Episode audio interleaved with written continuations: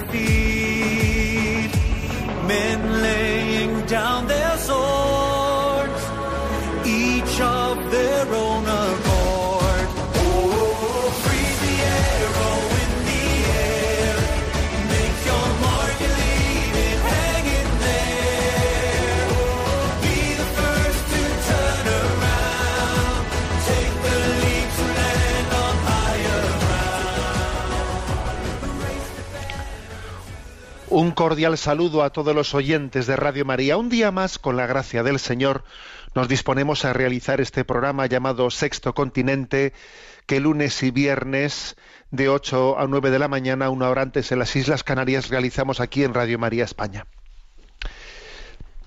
Hoy es un día especial en esta casa, en esta casa de Radio María.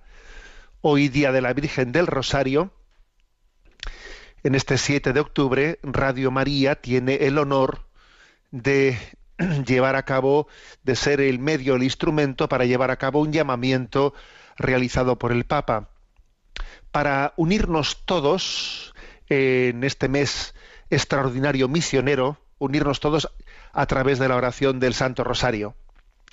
Y Radio María ha sido la encargada por el Papa de llevar adelante esa encomienda.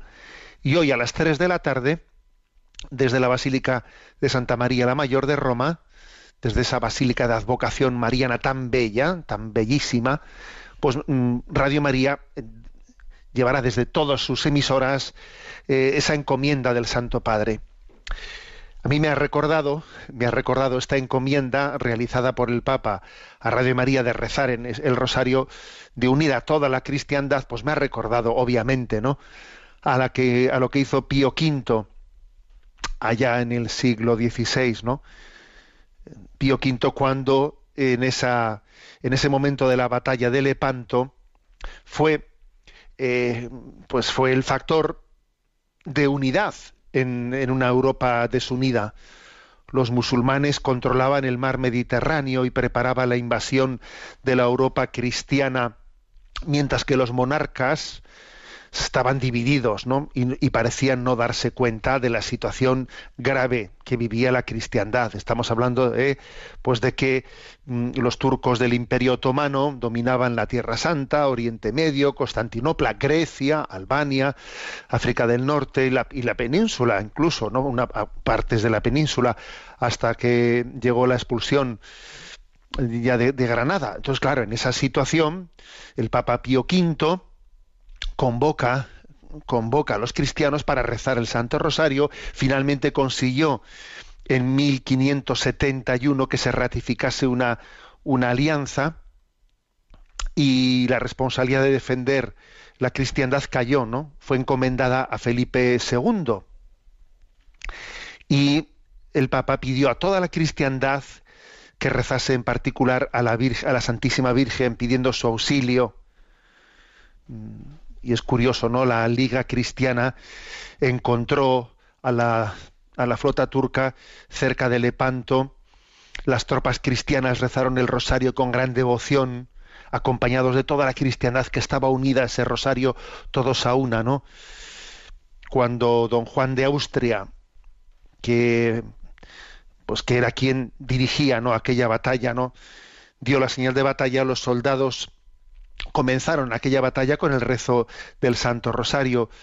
Los turcos contaban con la flota más grande del mundo estratégicamente estaba todo a su favor por la, por la flota que tenían, porque encima el viento era contrario, porque había una situación, digamos, de, de dificultad estratégica muy grande, ¿no? Pero finalmente, pues Dios dio esa, esa victoria que hace que hoy en este momento pues seamos cristianos porque era un momento en el que fácilmente pues el hecho de que eh, el mar Mediterráneo estuviese dominado eh, por, la, por la flota eh, del Imperio Otomano, pues hubiese podido hacer que Europa que Europa hubiese sido fácilmente conquistada. ¿no? En conmemoración a esto, el Papa Pío V instituyó la fiesta de la Virgen de las Victorias y añadió al rosario la advocación, la letanía de auxilio de los cristianos. Y luego esa, esa fiesta de Virgen de las Victorias, pues fue eh, fue transformada por Gregorio XIII en Señora, Nuestra Señora del Rosario. Y esa es la historia de esta, pues de esta, de esta fiesta.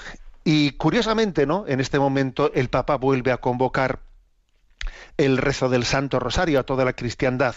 Hoy ciertamente el enemigo no lo tenemos en ninguna flota, ¿eh?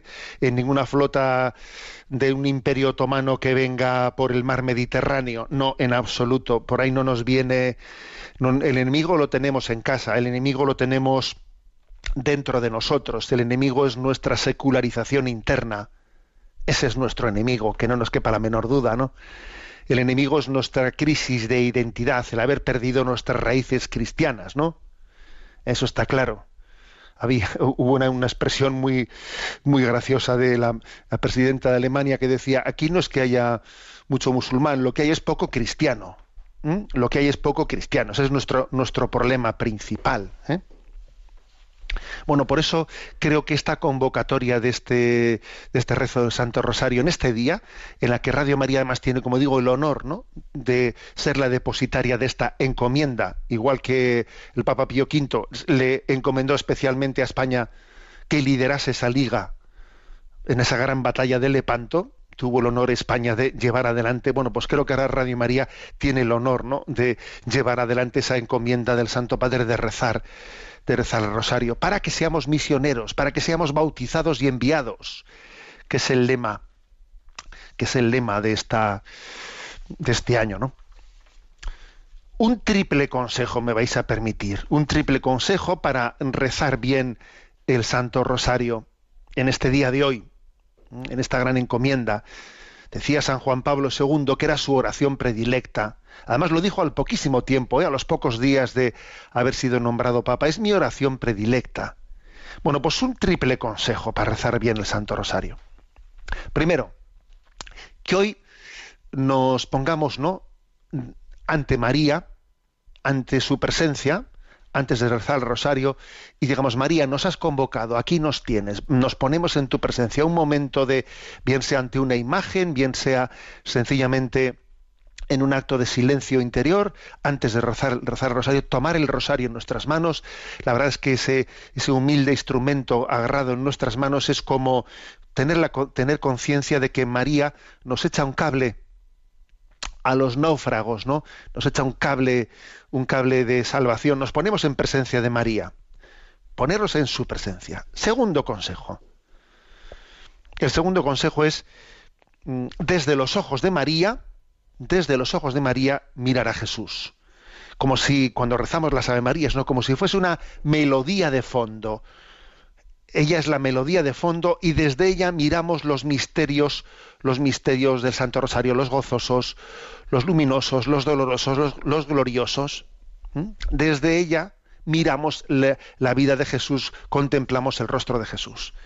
Y tercero, en último lugar, ella, ella como dice San Luis María Griñón de Montfort, el Tratado de la verdadera devoción, ella es el molde, el molde en el que se conformó ¿eh?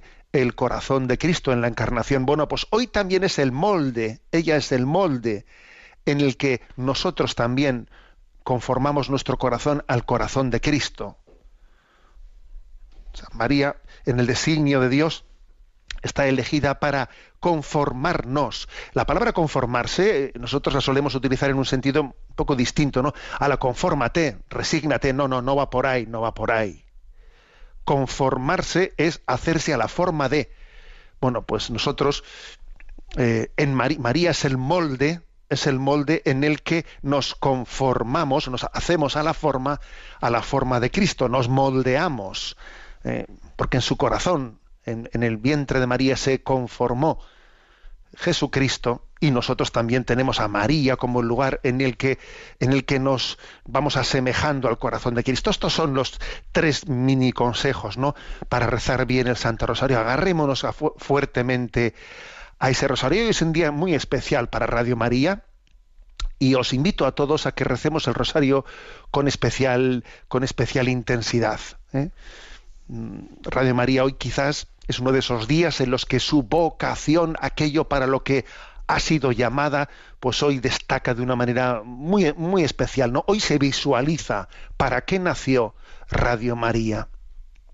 Nació para mostrar al mundo la belleza de esta madre que es convocada hoy por el Papa Francisco, como Pío V ¿eh? hizo aquella convocatoria en el siglo XVI en la batalla de Lepanto, pues hoy, hoy pedimos ¿no? la gracia de María para que ese don, ese don de, de ser Cristo, de ser cristianos, de no avergonzarnos de nuestro ser cristiano, de nuestro ser bautizados, de nuestro ser misioneros, de nuestro ser enviados, pues no se pierda ¿no? en el corazón de todos los, los fieles.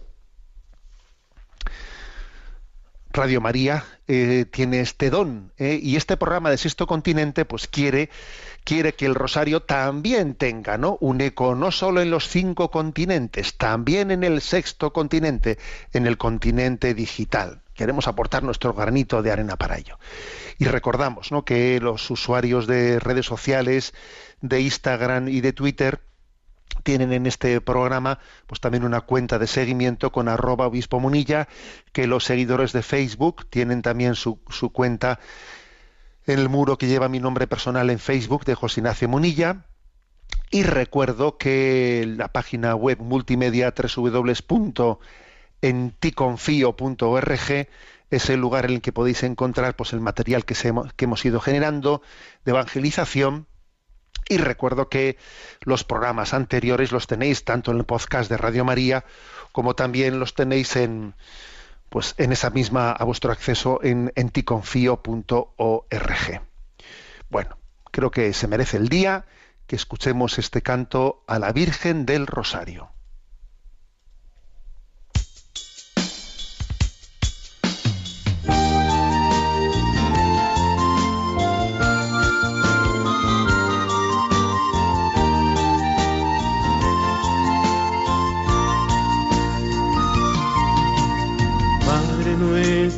Que diste valor, Madre tierna que diste perdón, Virgen del Rosario eres amor, vive siempre en nuestro corazón.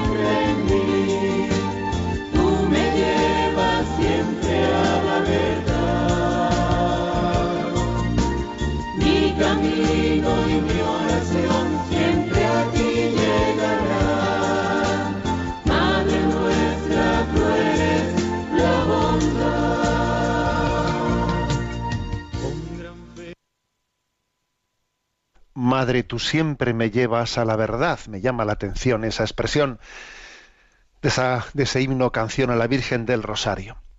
Bien, ¿qué le pedimos a María en este día tan clave ¿no? de la Virgen del Rosario, de este Rosario Internacional convocado por el Papa en el mes misionero extraordinario?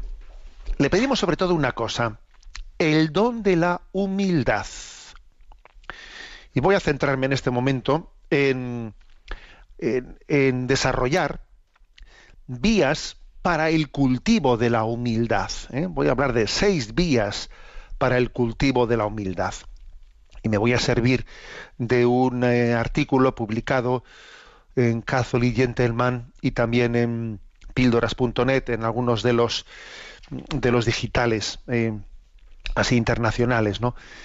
De, vida espiritual. Bueno, pues ahí se publicó hace algún tiempo un documento, una, reflexión sobre seis vías de la humildad, cómo cultivar seis vías de la humildad. Y me parece que hoy es un día, un día especial, porque, porque a, María le, le, vamos a pedir muchos dones, ¿no? Pero yo creo que entre los dones que le pedimos hay uno que es clave.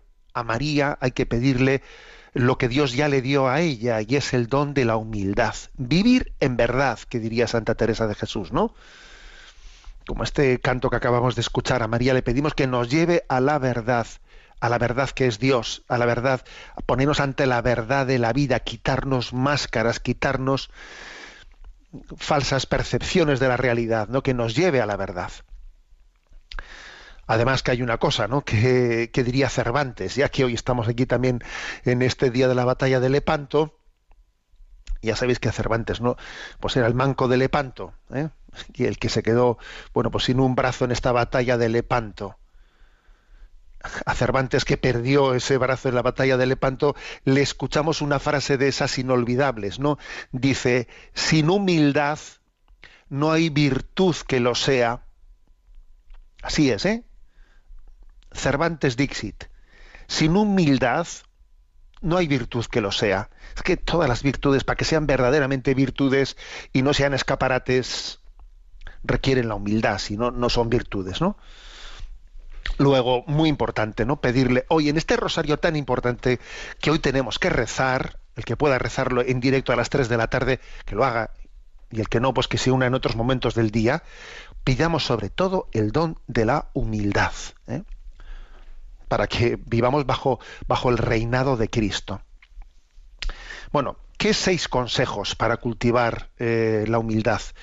Pues mm, desarrollo. ¿eh? El primero, a ver, pedirlo, pedirlo. Ayer en el Evangelio de ayer los, mm, los, apóstoles comienzan diciendo, aumentanos la fe. Y lo que más llamaba la atención del Evangelio de ayer es que habían llegado a la convicción de que tenían que pedir ese don porque era el don principal. ¿eh?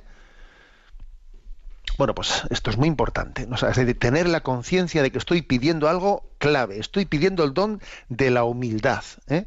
porque cuando uno no pide una cosa sin, sin la plena convicción de que estoy necesitando lo que pido, mal vamos, porque en el fondo no tengo hambre y sed de lo que estoy pidiendo. Pido el don de la humildad, que es vivir en verdad, que es vivir ante la verdad de Dios y que todo se conforme ante, ante ello, ¿no? Pedir esta gracia de una manera contundente.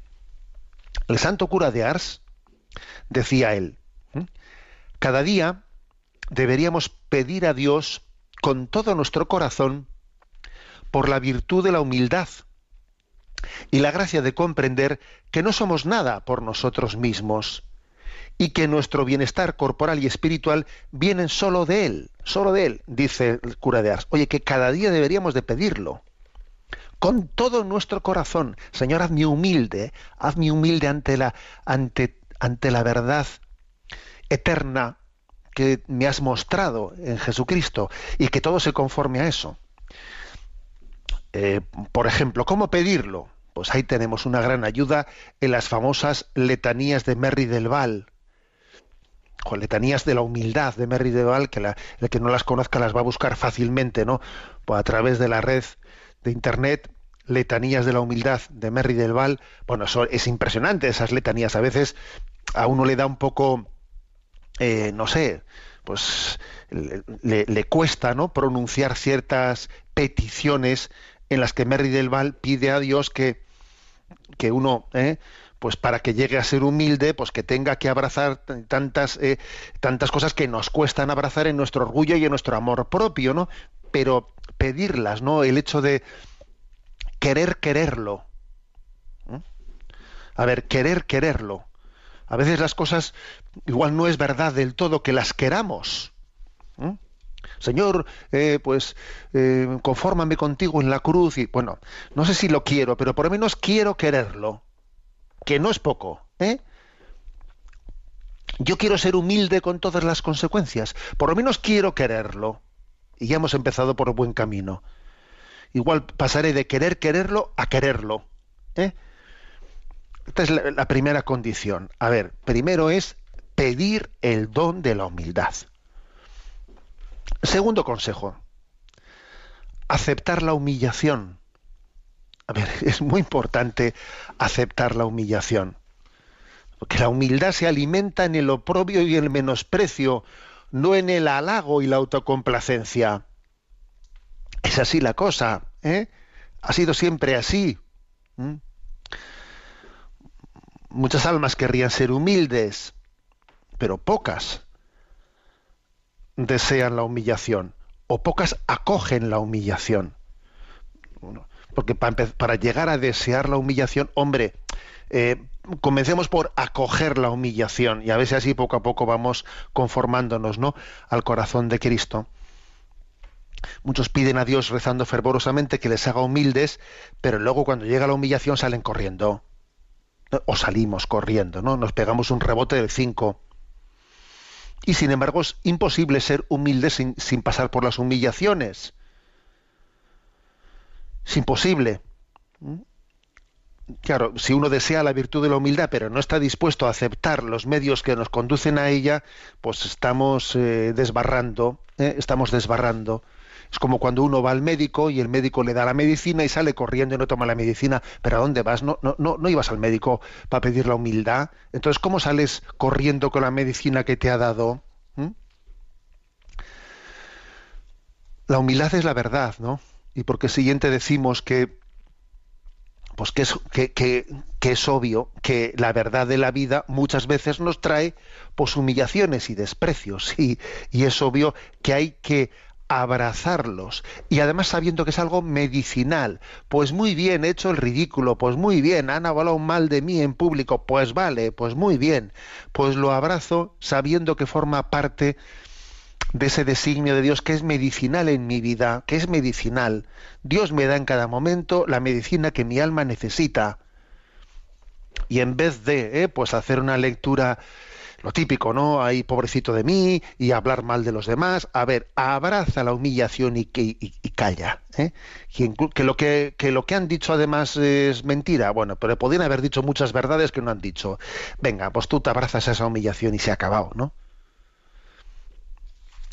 Están, ya sé que es fuerte esto que estoy diciendo, ¿eh? soy consciente que esto que estoy diciendo es resulta escandaloso, pero es que es tan grande el don de la humildad que claro, a ver si nos pensamos que vamos a recibirlo sin, sin una medicina potente. Y la humillación obviamente es una medicina potente, potente. Creo que cuando ocurren humillaciones uno tiene que saber digerirlas. ¿eh? Es como cuando a un perro a un perro le has dado un hueso bastante bastante gordo, gordo y el perro se retira a un rincón y tiene que ir royendo eh, eh, pues el, el, hueso, ¿no? Y para roerlo necesita apartarse y, tener tiempo. Nosotros también cuando tenemos una humillación un poco gorda, como ese perro que, que tiene ese hueso un poco gordo para roer, oye, vete delante del sagrario y tu, y tu humillación, en vez de estar ahí autolamentándome, pobrecito de mí, todo me toca a mí, a ver, ponte delante del sagrario, mira a Jesús crucificado, y repite muchas veces, lo acepto y lo ofrezco, lo acepto, lo abrazo y lo ofrezco, lo acepto, lo abrazo y lo ofrezco, y otra vez, lo acepto, lo abrazo y lo ofrezco, y tira para adelante. Y esa humillación abrazada será sanadora en tu vida. ¿Mm? Tercer consejo. para llegar a la humildad. Oye, obedecer. Fíjate qué cosas. obedecer, obedecer a la autoridad, porque es verdad, en esta vida muchas cosas, muchas cosas se sanan por la vía de la obediencia. Hoy en día lo que se lleva es ala, pues desobediencia, rebeldía, y no, nos, y no nos olvidemos que precisamente la caída de Satanás, a causa de su orgullo, tuvo un grito, ¿no? El de non servian, no serviré. Bueno, pues la redención tiene el grito contrario, que es hágase, hágase. El hágase de Jesús, el hágase de María, es el obedecer. Una obediencia pronta a la autoridad, ¿no? San Benito decía que el primer grado de humildad es la obediencia sin demora. Ojo, fíjate, decía, sin demora, obediencia sin demora. Porque es que a veces la, obediencia la fastidiamos pues por, porque ha sido precedida de un montón de quejas, de un montón de no sé qué, y finalmente obedeces de una manera muy poco virtuosa, eh, a regañadientes. A ver, eso no termina de santificar. San Benito dice, ¿no? Primer grado de humildad, obediencia sin demora. A ver, es otra medicina clave. A ver, obedezco sin demora, pues se ha acabado. Pues han, han, han, mandado esto, pues se ha acabado. No voy a empezar yo a, a ver, es que seguro que así le han dicho. A ver, ¿y a, ¿y a mí qué? ¿Y a ti qué? ¿A ti qué? Lo han mandado, ¿no? Pues ya está. Pues ya está, ¿no? El principio de la humildad es un principio básico, ¿no? mejor dicho, el principio de la obediencia es un principio básico en la, en la humildad. ¿Por qué? Porque yo, porque la, la, realidad no se configura a mí. No, hay una realidad superior a la que, en la que mi voluntad se configura a ella. Tercer punto, pues, tercera vía para alcanzar la humildad, obediencia. Cuarta, una sana o prudente desconfianza hacia uno mismo. Una sana o prudente desconfianza. ¿eh? O sea, no, no es bueno, no es sano el que uno, ¿no? El que uno vaya por la vida creyéndose, o sea, teniendo una falsa seguridad en sí mismo. Hoy en día se subraya mucho que la falta de autoestima es muy perjudicial para la, para la vida espiritual. Sí, es verdad. Pero fíjate, la falta de autoestima y la falsa presunción ¿eh? En, las fuerzas ¿no? de uno que, uno tiene sus propias fuerzas, la falsa presunción, el pensarse que él solo por sí mismo es capaz de hacer las cosas, son las dos cosas igual de nefastas. Y además, paradójicamente, aunque parezcan dos dos errores de extremo, de signo totalmente contrario, esa especie de falta de, de autoestima y por otra parte, ¿no? Esa falsa presunción de confiar demasiado en sí mismo, son dos cosas que se dan en la misma persona muy fácilmente. El que alguien tenga un problema de autoestima, y como tiene un problema de autoestima, de una falta de autoestima, entonces, ¿qué es lo que hace? Pues eh, intentar afirmarse a sí mismo de una manera absurda, ¿eh? absurda.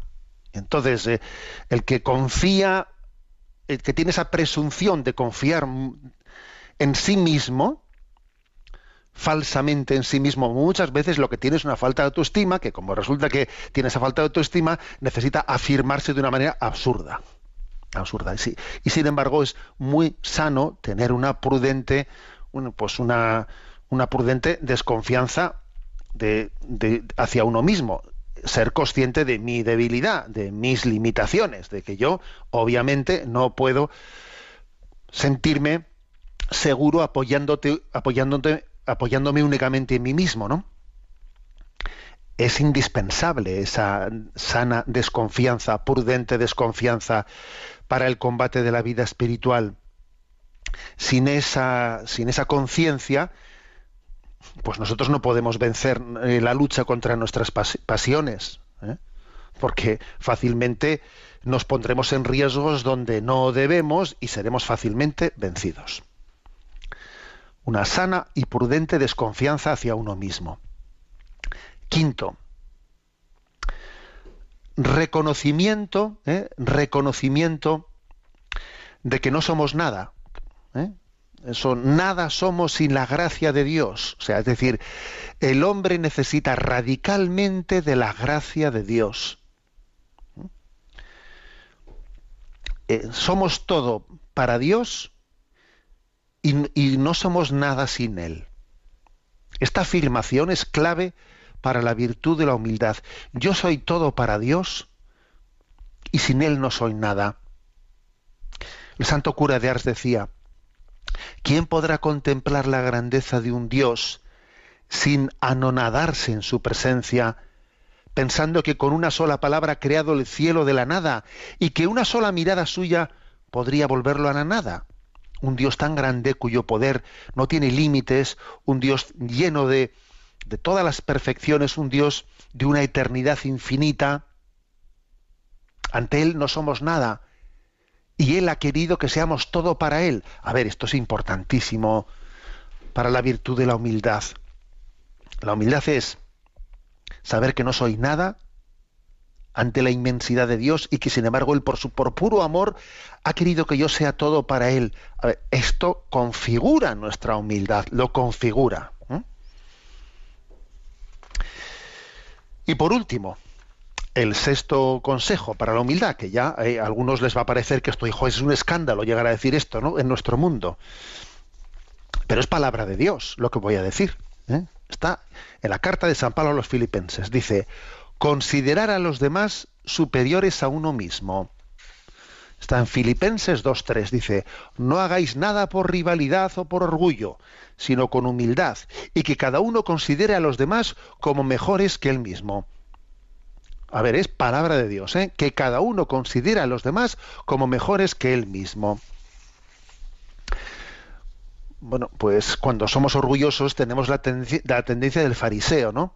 Señor, te doy gracias porque no soy como los demás, yo soy yo pago. Bueno, pues esa es la tendencia farisaica, de creerse mejores que los demás. Es, bueno, pues una autosatisfacción ridícula peligrosa al máximo para nuestras almas, ¿no? Y es una abominación para Dios. Y sin embargo, la tradición católica uno lee el, Kempis, ¿eh? lee el Kempis, y en el capítulo séptimo del libro del, Kempis, del famoso libro de la imitación de Cristo, se lee. No te estimes por mejor que otros, para que no seas quizá tenido por peor delante de Dios, que sabe lo que hay en el hombre. No te ensoberbezcas de tus buenas obras, porque de otra manera son los juicios de Dios que los, que los juicios de los hombres, y a Él muchas veces desagrada lo que a ellos contenta. Si tuvieras algo bueno, piensa que son mejores los otros, porque así conservas la humildad. No te daña si te pusieres debajo de todas, mas es muy dañoso si te antepones a solo uno de los demás. Continua paz tiene el humilde, mas en el corazón del soberbio hay emulación, pura emulación. ¿eh? Bueno, pues fijaros esto, ¿no? Este consejo que está tomado de, de la carta de San Pablo a los filipenses. Considera a los demás mejores a ti mismo. No mires a los demás por encima del hombro. Admira en los demás todas las cosas buenas. Sí, hay muchas cosas buenas. Aprende de los demás tantas cosas buenas. No los veas como competidores tuyos, sino descúbrelos también como mm, una muestra de los dones que Dios quiere darte. Pues este es el gran don que le pedimos en este día de la Virgen del Rosario María, ¿no? En el rezo del Rosario. Danos humildad, queremos ser humildes, queremos ser humildes. En esta vida se camina con dos pies. A ver, somos, tenemos dos pies, ¿no? Somos bípedos. Perdonadme la broma, ¿no? Tenemos dos pies. Pues vamos a ver. El pie izquierdo es la humildad y el pie derecho es la confianza. Humildad y confianza, humildad y confianza, humildad y confianza. Así se camina en la vida. Esta es la vida espiritual. Este es un resumen muy sencillo de la vida espiritual. ¿Tú quieres caminar hacia la meta? Pues mira, dos consejos. Humildad y confianza. Humildad y confianza. Y camina, ¿no? Y ambas cosas ¿no? son las que te llevan, ¿no? Que te llevan a, a la meta. Y no olvides, no olvidemos, ¿eh? Bueno, pues que, que no hay verdadera humildad sin alegría. La Madre Teresa de Calcuta decía, ¿no? Que aprendemos a través de la humildad, aceptar humillaciones alegremente. Fíjate, decía ella, ¿eh? que a través de la virtud de la humildad se aprende a aceptar humillaciones alegremente, que ya se, que, que se dice fácil, ¿eh? que se dice fácil. Bueno, estamos en este mes extraordinario de misionero. Eh, vamos a escuchar el himno del Domum de este año, eh, cantado por Nico Montero. En misión es el título de, este himno. Recordad que el lema de este año es bautizados y enviados.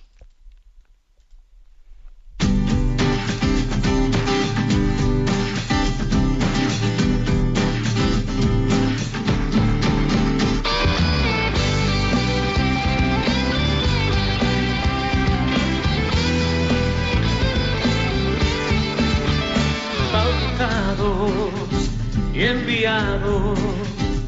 Somos la iglesia de Cristo en misión en el mundo. Nuestros brazos son el abrazo que viene del Señor. Bautizados y enviados. Somos la iglesia de Cristo en misión en el mundo nuestros el abrazo que viene del Señor. Que donde haya odio ponga amor, donde haya guerra lleve paz, que donde haya hambre sea el pan de la prosperidad, que donde haya muros seamos puentes de fraternidad, donde habite el miedo seamos fe, fuerza en la adversidad, bautizados y enviados. Somos la iglesia de Cristo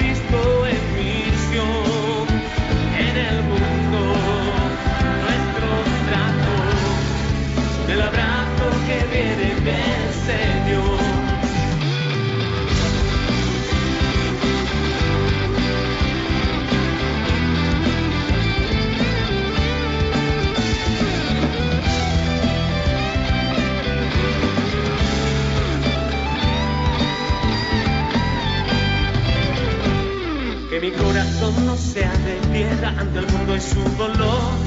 Que mi voz se eleve fuerte ante cualquier opresión.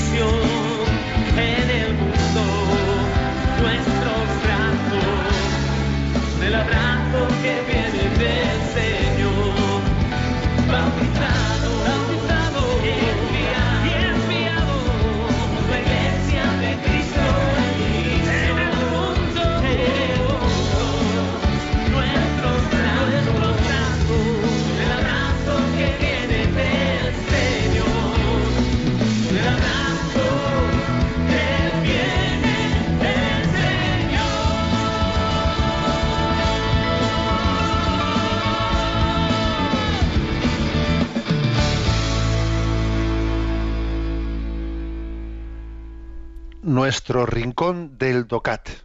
Nos toca el punto 157. Y pregunta, ¿tienen los trabajadores derecho a la huelga? Responde, las empresas y los trabajadores persiguen en parte intereses contrarios en asuntos como el nivel de los salarios o la duración de la jornada laboral. Por este motivo, entre las dos partes son necesarias negociaciones que satisfagan mutuamente esas cuestiones. Los empleados son aquí representados por sus sindicatos. La huelga es un recurso sindical para presionar a las empresas a que negocien.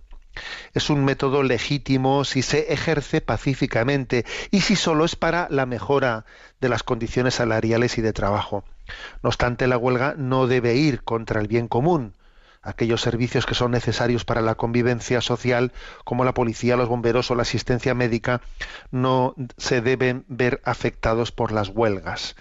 Este es el punto 157, eh, con el que con el que se termina pues este, este apartado dentro del, mm, del DOCAT que tenía el título de profesión y vocación. El último punto es este, el reservado para este tema de la huelga. Bueno, aquí hay una cita de en la Constitución Gaudium et Spes del Concilio Vaticano II, que el número 68 decía, en la situación presente, la huelga puede seguir siendo medio necesario. Dice, puede seguir siendo medio necesario, aunque extremo, aunque extremo lo dice, ¿no? Para la defensa de los derechos y el logro de las aspiraciones justas de los trabajadores. O sea, fijaros, ¿eh? el Concilio Vaticano II dice que puede ser un medio necesario, aunque extremo. ¿Por qué puede ser un medio necesario aunque extremo? Bueno, porque, eh, por desgracia, la búsqueda del bien común existen, eh, pues eso, turbulencias, turbulencias. nosotros creemos en el bien común, ¿eh?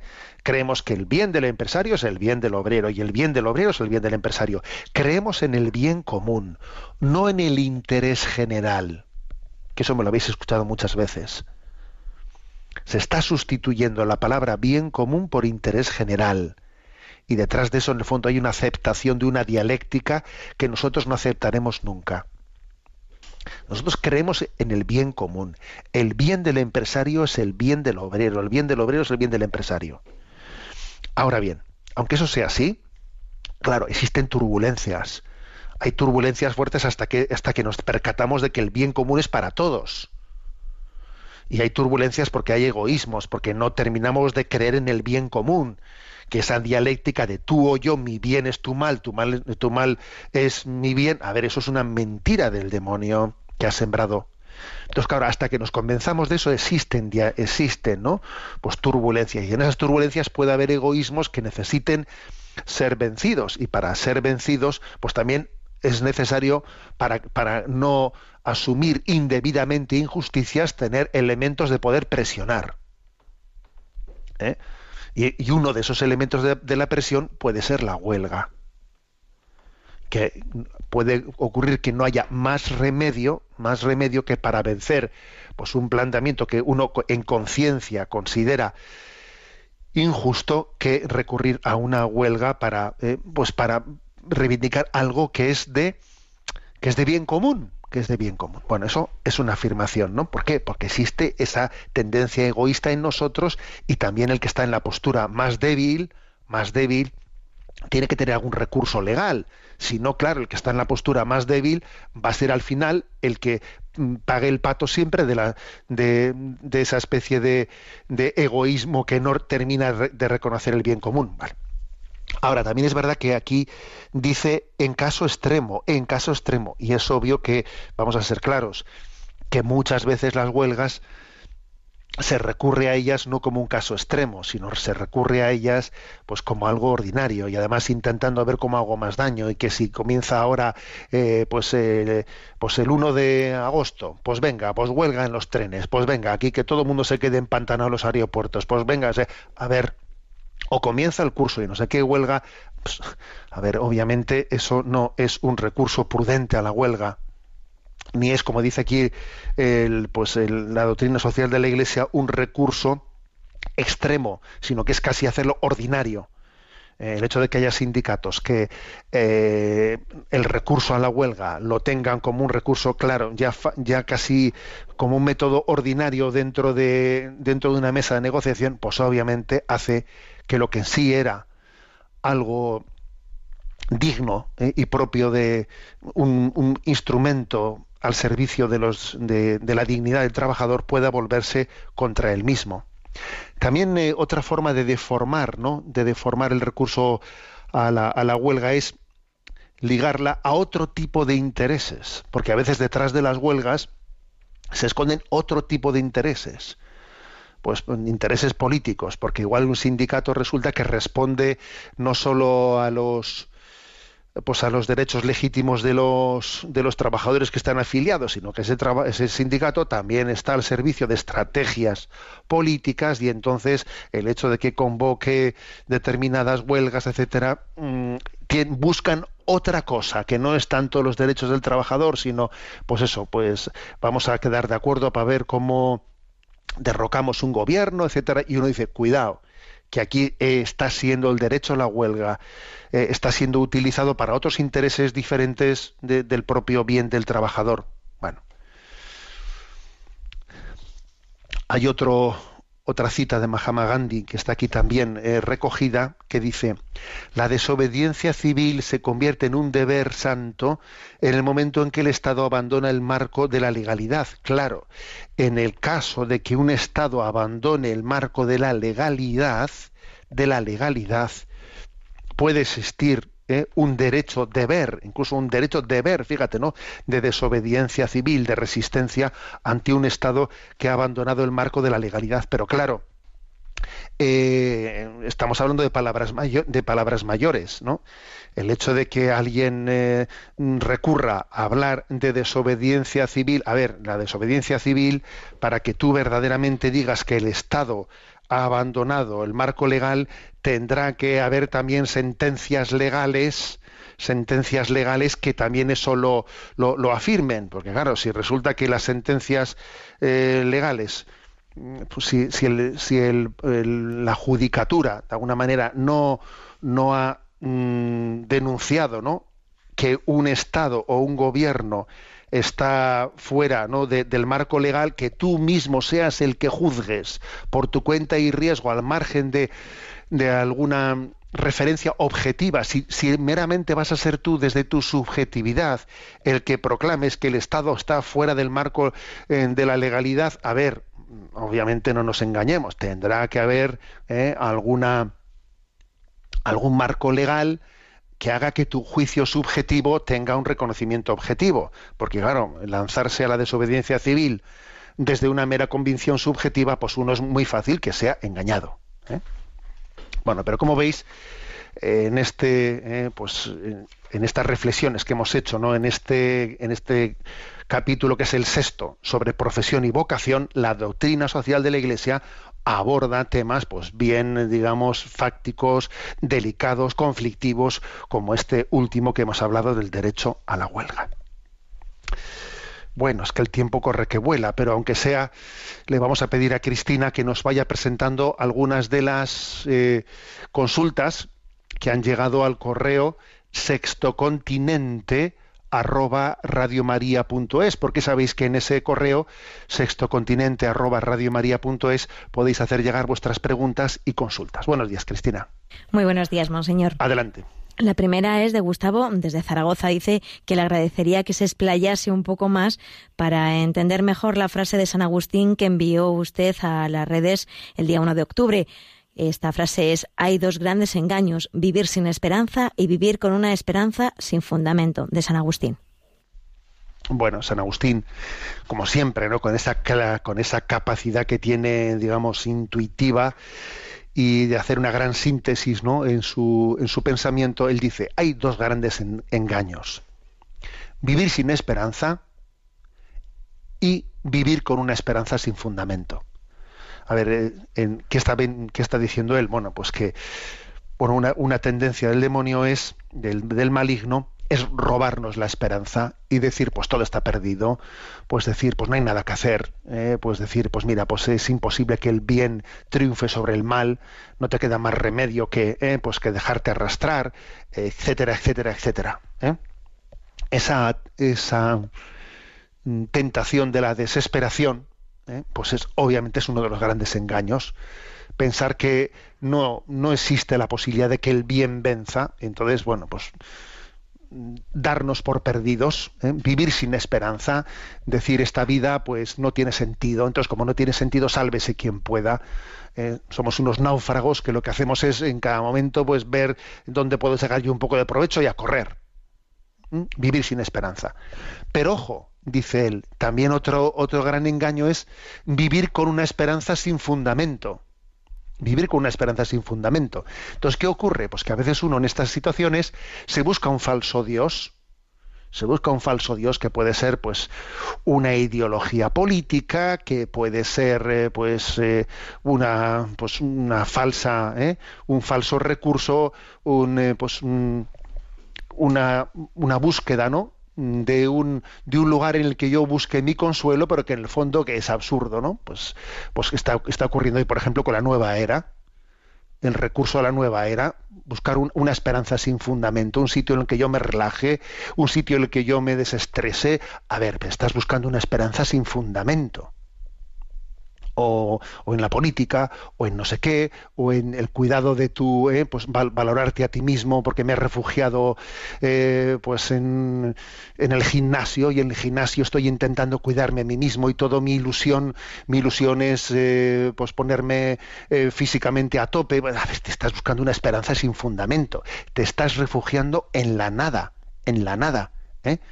Entonces, a ver, hay dos grandes engaños, vivir sin esperanza y vivir amargado vivir amargado, sin esperanza, o vivir con una esperanza que es, vamos, que le pinchas con un, con un alfiler y no tiene nada dentro. O sea, te, te estás ilusionando con tonterías. Son los dos riesgos. O vivir amargado o ilusionarse con tonterías.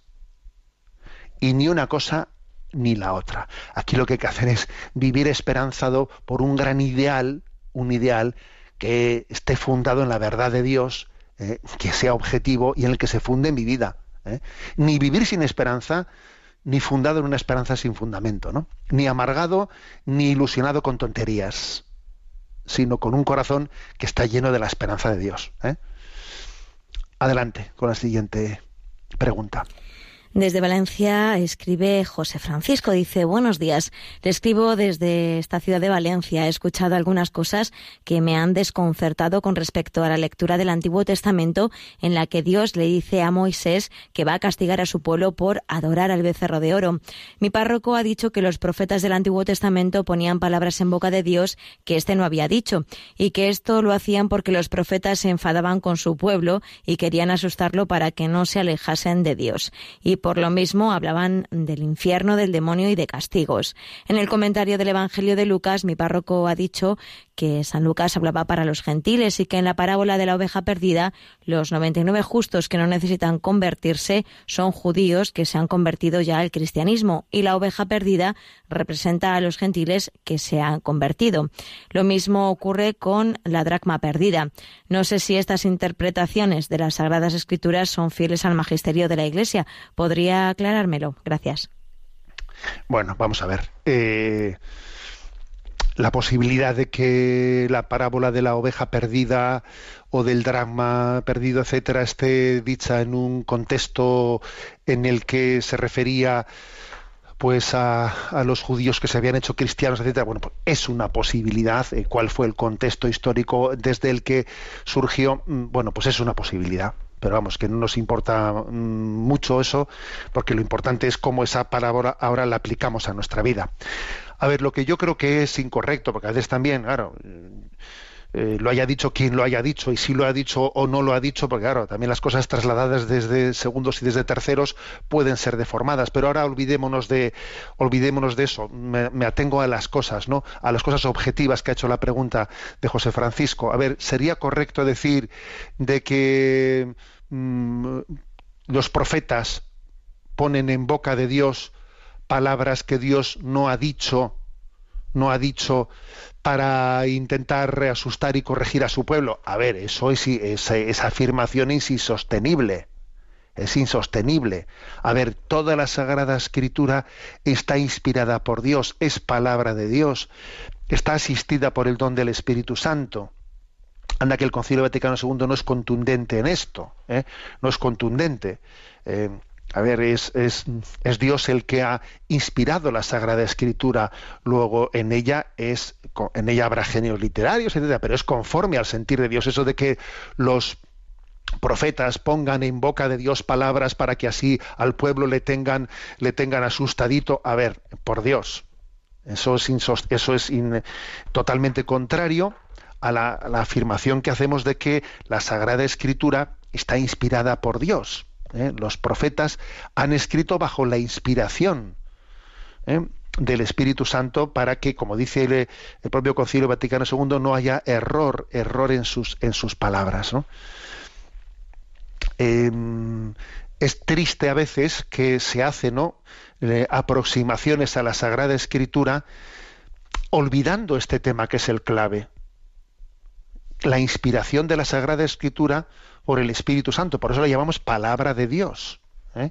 Y pues se ha hecho, esto ha sido Benedicto XVI especialmente, ¿no? El que ha subrayado mucho este gran error de el acercarse a la Sagrada Escritura meramente desde una concepción histórico-crítica, como estudiando la Sagrada Escritura al margen de un dato fundamental, que es que es un libro inspirado por el Espíritu Santo, el cual esa inspiración del Espíritu Santo garantiza su veracidad, su veracidad. ¿eh?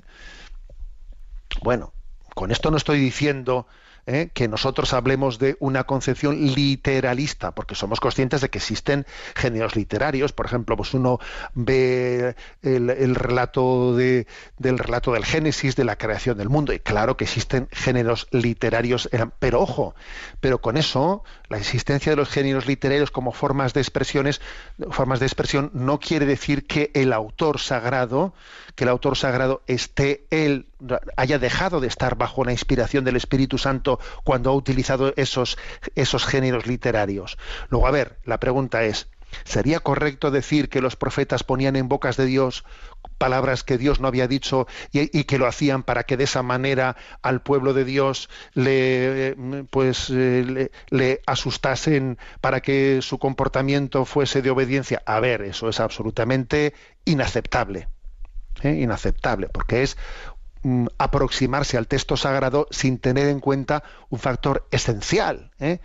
la inerrancia bíblica, es decir, es, el, es la inspiración del Espíritu Santo que garantiza la veracidad. Tenemos el tiempo cumplido. La bendición de Dios Todopoderoso, Padre, Hijo y Espíritu Santo descienda sobre vosotros. Alabado sea Jesucristo.